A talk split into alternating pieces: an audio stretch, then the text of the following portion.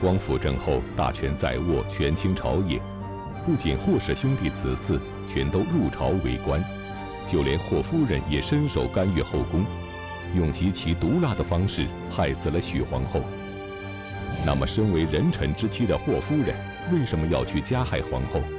她究竟怀揣着怎样的阴谋？而霍氏独大，又会给大汉朝廷埋下哪些隐患呢？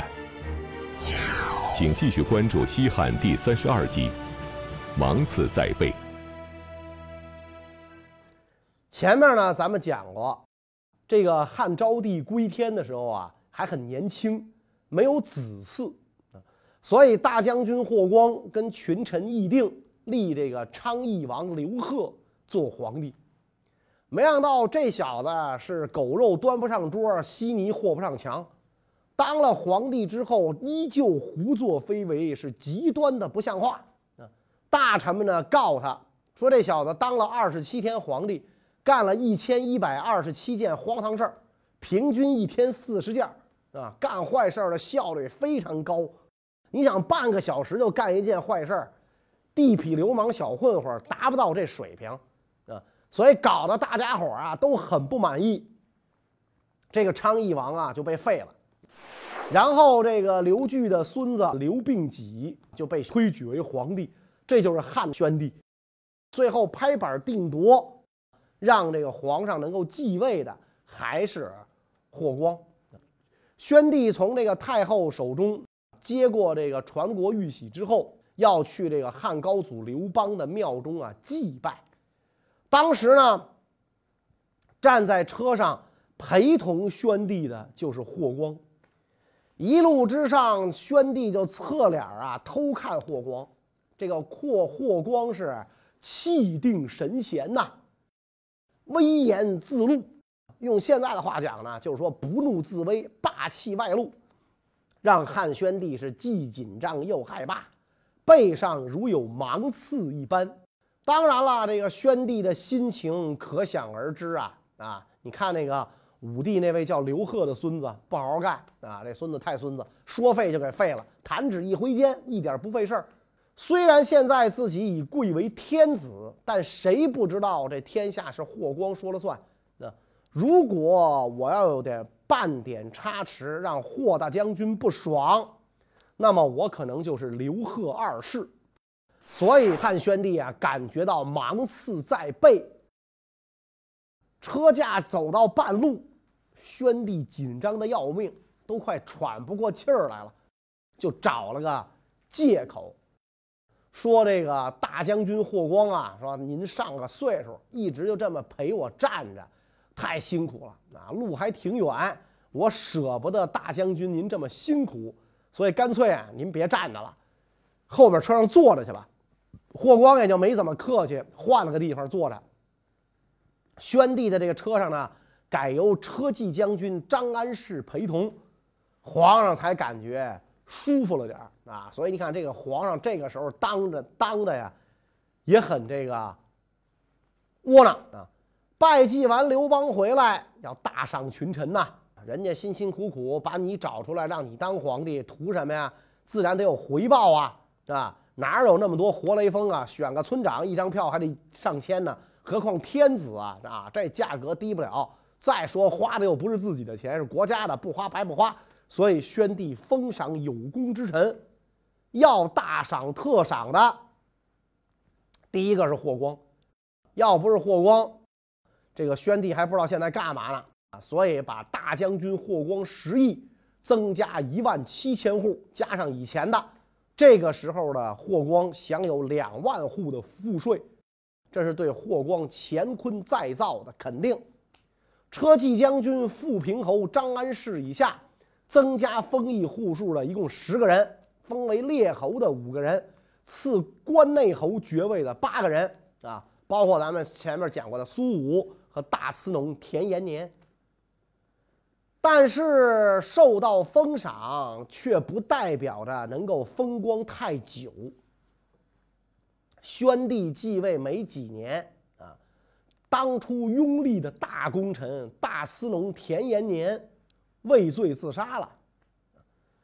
自杀原因是什么呢？据说是在为这个汉昭帝发丧的时候啊，田延年负责雇佣民间车辆，他假称雇车费用增加，贪污了三千万钱，啊，这事儿太平常了，是吧？干工程谁不这样？好处甲乙方瓜分，大头国家去当，这就是公开交易嘛。但那个时候的人觉悟比较高，这个田延年呢就被告发了。这事儿要搁在现在啊，一般都是被什么人告发呢？就是这个三奶、四奶、五奶、六奶啊，甚至到勾嘎 K 奶给告发，那贪污吃醋啊。但是那个时候呢，这个多娶老婆呀是合法的啊，所以没有二奶反腐这种事儿。田延年是被他的一个仇人给告发的，皇上知道了，就要下诏让霍光处理啊。这这这事儿你得得管管啊，中纪委得查查呀啊。这个时候的皇帝。其实对这个，呃，霍光是言听计从的。那霍光说怎么整就怎么整呗。霍光就招田延年来询问。霍光本来呢是想打算为他开脱啊，怎么着老田可是自己的心腹，没想到这个田延年呢拒不承认，说这个没没这事儿啊，没有这件事儿啊，想蒙混过关。一看老田抵死不承认，霍光有点生气。说要真没这事儿，那我可就要深入追究了啊！他这一深入追究，当时的这个御史大夫就对这个太仆杜延年就说了：“说按照春秋大义，功劳可以掩盖过失。当初废昌邑王的时候，要不是田延年站出来啊，这个大家还达不成一致意见。大事儿要成功，还得费一番周折啊。”如今就算当做是他自己向朝廷请求赏赐，赏给他三千万钱，又能算什么呢？所以我希望呢，您能把这番话禀告给大将军。所以杜延年就把御史大夫的话就告诉了霍光。霍光说：“对，的确如此。田延年真是勇士，当初决定大事的时候，多亏人家老田挺身而出，震动朝廷嘛，是吧？”所以这个霍光抬手啊，按在自己的心口上，就跟这杜延年讲，是吧？说当时的情景，我至今还心有余悸啊，请你呢代我向御史大夫道歉，并且呢让他明白告诉大司农田延年，到监狱去，他会得到一个公平的裁决啊，顶多就是一双规，放心吧。那然后御史大夫就派人来通知田延年。田延年就说了：“就算朝廷幸而宽恕我，我又有何面目进监狱，让众人对我指点讥笑，让狱卒囚犯在背后唾骂我呢？啊！所以那个时候，这人很很讲究脸面啊，不像现在进去就进去了，是吧？三年之后出来，仍然吃香的喝辣的。几天之后，朝廷使者前来召田延年去廷尉。田延年听到开读诏书的鼓声。”就自己抹脖子自尽了，啊，所以这个等于杜延年跟霍光说的那些话就白说了。大家说哟，说那会儿的人怎么都爱叫延年啊？啊，延年就是长寿嘛，那延年延寿，田延年、毛延寿啊，这这种名字太多了啊。在当时呢，就是一种风尚，可是那时候起名一种风尚啊，就跟那个我们现在叫什么建国呀、国庆啊、什么元朝啊。啊，一一个道理啊，所以这个朝廷当中叫延年的就这么多，是吧？后面还有，民间就更数不清楚了啊。所以那会儿要拿电脑一搜延年，哇，重名重姓太多了啊。在田延年这件事情上，宣帝是始终没有表态的啊，因为他知道田延年是霍光的铁杆儿啊。最终怎么处理是霍光说了算，但是从另一面来讲，宣帝明明知道田延年是霍光的人，而且在废刘贺立自己这件事上是立有大功的，但是他却没有在刚出事的时候就下诏书赦免老田，而是任由他最后自杀，所以宣帝这个人心机也很深。可能是他故意如此，来削弱霍光集团。虽然汉宣帝有心削弱霍光集团的势力，但是霍氏家族不仅霍光一人官居高位，他的兄弟、子侄、女婿，甚至外孙，都在朝中担任要职。霍氏家族一门独大，地位极其显赫。刚刚即位的汉宣帝根本无力撼动霍光在朝中的地位。然而就在此时，霍光却主动向宣帝上书，请求不再辅政。那么，处于权力巅峰、呼风唤雨的霍光为什么会甘心放权？这其中又暗藏着哪些玄机呢？刘贺被废，到宣帝继位，有一段时间啊，汉朝没皇帝。这具体来说呢，也是二十七天。虽然没皇帝，朝廷上下太平无事，因为霍光牢牢掌握国家大权。所以这二十七天，国家没有第一把手啊。宣帝当上皇上没几天，有一个叫延延年的御史啊，又叫延年，参劾霍光。他上奏说了，霍光擅自废立皇帝，过分彰显自己的主意，处处滥用权力，这已经违背了做大臣的基本道德，令朝廷威信日渐下降。民怨鼎沸，大汉王朝二十七天没皇帝，是吧？这二十七天，霍光剥夺并行使皇帝权力，那这完全是他出于私心，所以才废黜皇孙刘贺啊。这道这个奏折啊，其实是对这个霍光那种无端的这种攻击啊，有些这个内容完全是臆测、胡说八道，但是霍光废皇帝可是事实啊。宣帝一看完这道奏章，惊出一身冷汗，吓了一跳。你延延年不想活了是怎么着？朕都是人家立的，你还弹劾人家，还想让朕为你出头？你要不想活了，你还拉上我垫背啊？所以就处理了这个延年啊，叫延年的最后都没能延年。但是奏折里边延延年说这些话，却加深了皇帝对霍光的畏惧。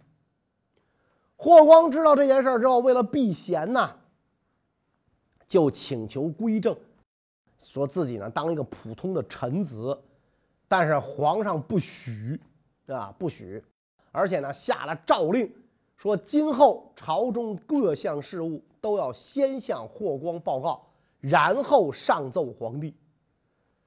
这么一来，这个霍光的权势啊就更大了啊，所以从这个时候来看。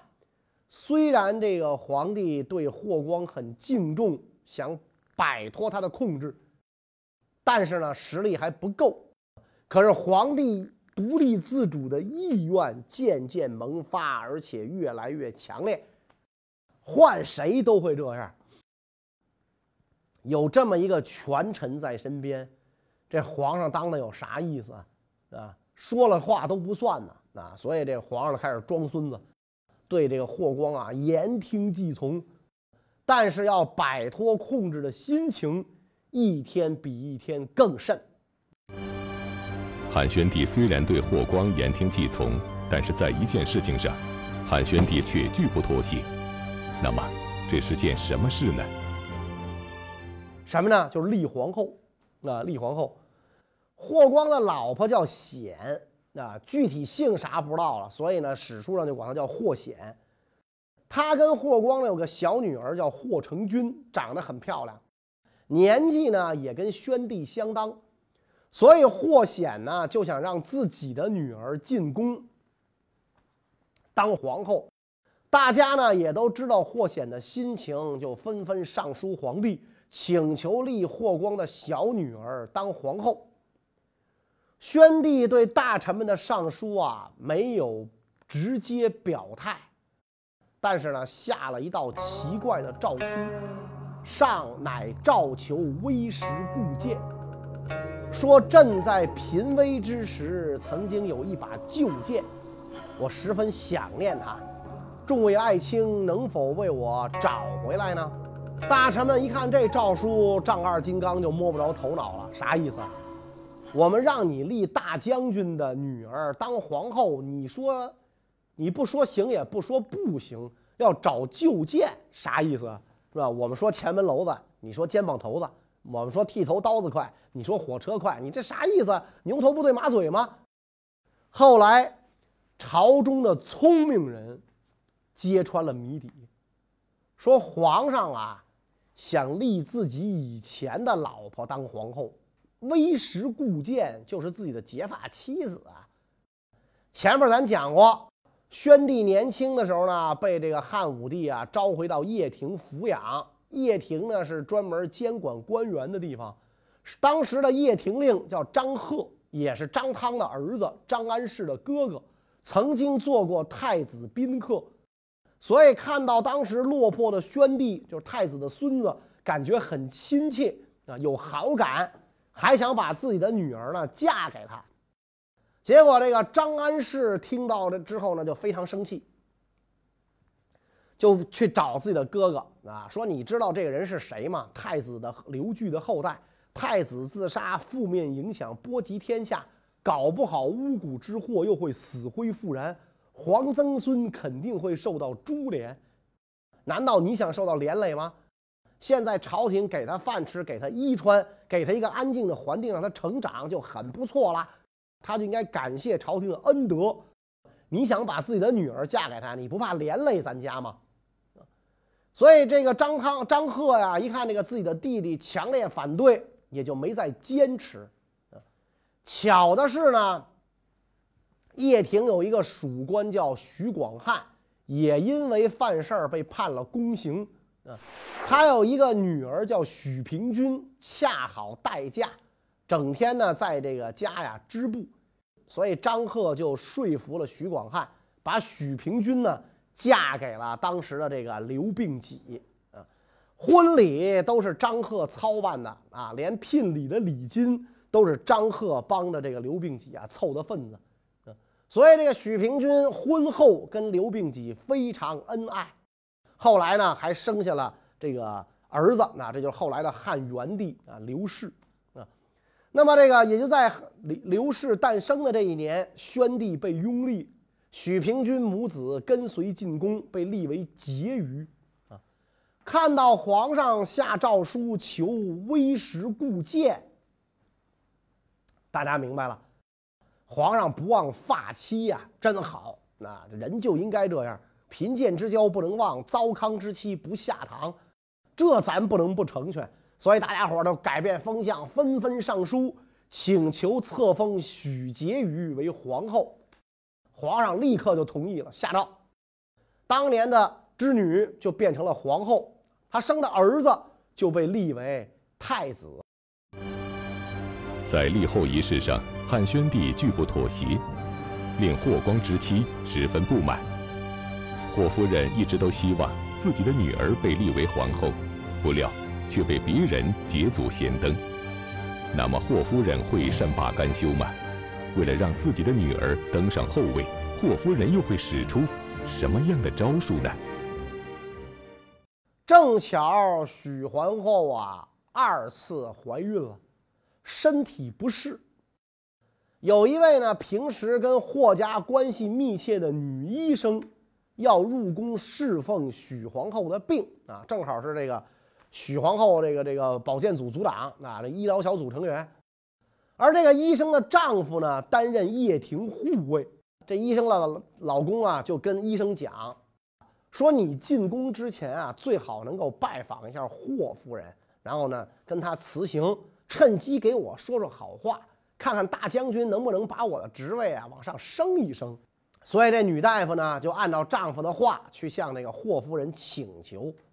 霍夫人一看天上掉馅饼了，这是好机会啊！皇后的医生来求自己啊，所以霍显心生一计，平退左右，亲切地拉着女大夫的手，就说了：“你有事找我，我正巧也有事找你。”这医生非常惶恐啊，啊，说您有事吩咐就是了啊。说那个那个，您您干嘛跟我这么客气啊？您是党和国家领导人是吧？我就一普通的大夫，您您您有话吩咐。然后这霍夫人就说了，说我们家老头子啊，一向最爱小闺女成君，希望她成为皇后。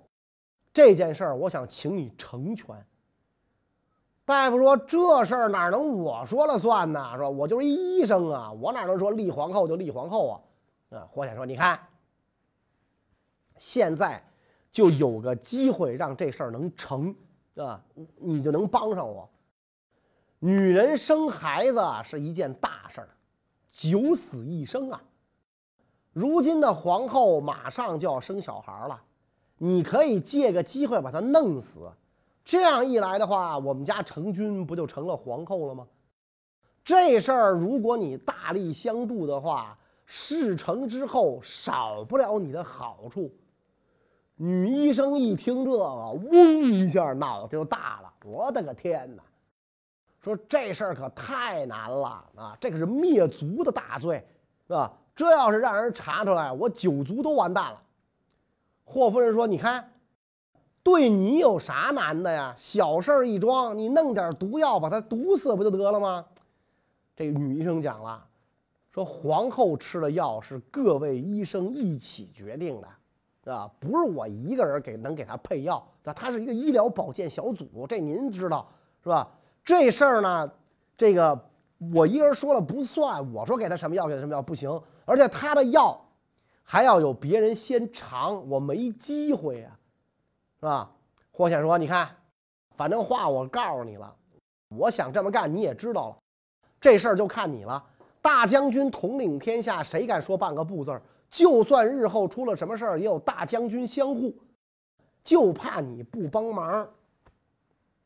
这大夫就开始想啊，前思后想啊，一想也是啊，他现在把这事儿告诉我了啊，我要是说不干，他一定会杀了我灭口；但是我要干了，有他罩着我，我未必能死，我们家老头子还能升官。所以说行啊，夫人您放心，我愿意尽力效劳。所以呢，这女大夫就把毒药捣碎，带入皇后宫中。等到皇后生产之后啊，这个大夫取出毒药，掺到御医为皇后开的调养的补药当中，就让皇后服下。服了药一会儿，皇后就说：“哎呦，我头昏发闷，我非常难受，是不是这药不对呀？”这个医生说没问题，您放心。结果皇后更加难受，疼得死去活来，很快就死了。医生就赶紧出宫来见霍夫人，说皇后已经 game over 了啊！俩人互相道贺，谢谢啊，谢谢啊。许皇后含冤去世后，汉宣帝立即下令囚禁所有御医。那么毒死皇后的主谋霍夫人会有怎样的下场？她能够？逃过此劫吗？霍夫人一看，大为惊恐啊，就把这件事的来龙去脉就告诉了霍光，并且呢，就跟这个霍光讲了，那说老头子，事情到了这个地地步啊，千万不要在狱中逼迫那女大夫，她要是受了大刑，肯定会把我供出来啊。霍光大惊啊，哎呦，你个死老婆子！这谋杀皇后，这是天大的事儿啊！你把天捅破了，那，你败家的东西，头发长见识短，这事儿你不跟我说，说干就干。但是他一想，如果连累到自己的老婆，那就连累到自己啊！而且呢，就算是不连累自己，让老婆去送死，他也于心不忍呐。所以说，你看你你怎么能干这事儿呢？这我霍光忠于皇室，天下人皆知。你这不是陷我于不义吗？啊，你让我以后如何向天下人交代？怎么做忠臣？百年之后有何脸面见孝武皇帝于地下呀？霍显说：“得了得了，你就别说这废话了。你怎么说的跟新闻联播似的？这这都没用。事已至此，还是快点想办法应对此事吧。”正好，主管部门啊向这个朝廷奏报啊有关这个皇后病逝一案的这个处理意见，所以这个霍光呢就在奏章上批示啊说这件事儿啊这个跟那个女医生是没有关系的。啊应该免予追究啊大将军说话谁敢不听啊呼吸吐纳之间是吧？风云变色，所以在霍光的干涉之下，这件事儿呢，黑不提白不提，就这么算了。按说这霍显应该消停点了吧，是吧？你毒死了皇后，那要不是你们家老头子，你就被查出来了。结果他可真不是个省油的灯，一看没事了，得寸进尺，蹬着鼻子上头啊，是吧？就劝霍光把自己的女儿送入皇宫。霍光一开始不同意，你给我拉倒吧你！惹这么大娄子，你还不接受教训，没完了你是吧？还要让这个这个这个，还要立自己的这个女儿是吧？你这你这人怎么这么不知舔啊？但经不住老婆子不停的说服啊，也想当国丈啊，就终于同意了啊！一想也对啊，自己的闺女这个入了宫，自己不就是国丈吗？所以就授意臣子们啊去建议皇帝。另立新后。霍光这一授意是吧？那这个大臣们就纷纷上书啊，上表是吧？这个七嘴八舌，极言霍氏女儿贤德，宜正位中宫。而且这个中宫确实也不宜久虚嘛。咱们讲汉宣帝这个时候在霍光面前也是个乖宝宝，装孙子装的正起劲儿呢。既然霍光授意，就下诏。立霍光的女儿霍成君为皇后，同时呢大赦天下。这样的话呢，这个皇后就变成了霍姓。霍皇后入了宫，就开始祸害这宫了啊，祸害后宫。当初许皇后出身微贱，登上皇后宝座的时间呢也不长，所以她的侍从、车马、服饰都非常节俭啊，保持这个这个平民的本色啊。等到霍成君立为皇后，那可就不一样了。啊，霍成君啥人呢？啊，大将军府长大的，那这个一人之下，万万人之上的大将军的掌上明珠啊，这种人又嫁入皇宫啊，所以那你想呢，车驾侍从日益盛大，对官属的赏赐以千万计，跟这个许皇后的在位的时候啊，天壤之别。也不知道怎么回事啊！你说这个天人感应是真有，还是没有？那咱也说不清楚。霍皇后被立之后不久，四十九个郡国同一天发生了地震，有的地方山崩，毁坏城郭房屋，死亡六千多人。北海、琅琊两郡，连太太祖、太宗的庙也被震坏了啊！太祖就是。高帝啊，太宗就是文帝啊，庙都被震坏。说难道是霍皇后搞的天怒人怨吗？是吧？就是你要说你说要不存在这个天人感应，那为什么她当上皇后就这样呢？还是赶巧呢？那么对于这个霍氏家族和大汉朝廷的走向，又带来什么最新的影响呢？关于这个问题呢，我们下一集再讲。谢谢大家。